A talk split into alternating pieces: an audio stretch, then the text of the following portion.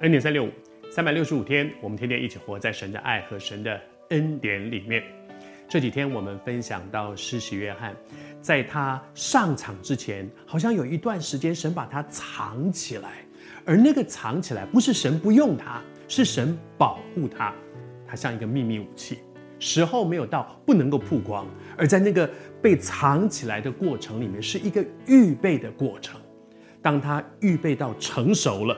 他可以上场了，那一定是一个最对的 timing，因为我们的主是最有经验的教练，他知道什么时候是你的时候。那么什么时候呢？到底是什么时候呢？你说，对啊，我也在等啊，我也在练习，我也在预备。但是主啊，我愿意被你用，可是什么时候呢？你要把我放在哪里呢？主会有话给你的。好像施洗约翰，撒迦利亚的儿子约翰在旷野里，那个时候他被保护在那里。后面说，神的话临到他，神会说话的，神付了那么大的代价来训练你、装备你、磨练你，怎么会不管你呢？时候到了。他会向你的心说话，神的话临到他，然后呢，施洗约翰就来到约旦河一带的地方来传讲一个悔改的洗礼。他的时候到了，神要他做的事情，现在去，现在可以上场了。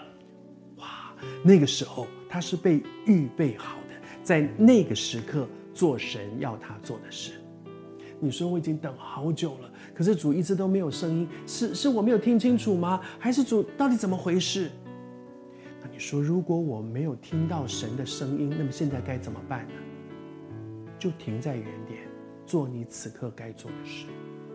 就停在原点，做你此刻该做的事。如果你是一个工人，如果你是一个工人被招聚来说，哎，我们一起去盖房子，然后呢，那个那个设计师的那个蓝图还一直没有拿来，然后我们在这些人怎么办呢？那我们就自己先盖起来嘛？不会嘛？你一定会等嘛？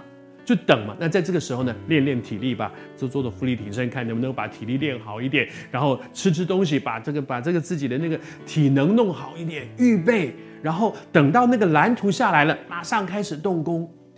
不会有一个工人说：“哎，那个建筑师还没有来，设计蓝图还没看到啊，没关系啦，我们自己先盖一盖了。”不可能的，你千万不要做这样的事情。时候到了，主一定会让你知道。我还是说。上帝付了那么大的代价，在预备我，预备你，进入他对我们生命的那个计划。训练了那么久，他怎么会不对你说话呢？时候到了，他一定说话。还没有听到命令，就停在原点，继续做你此刻该做的事。当你预备好自己，他一定向你的心说话。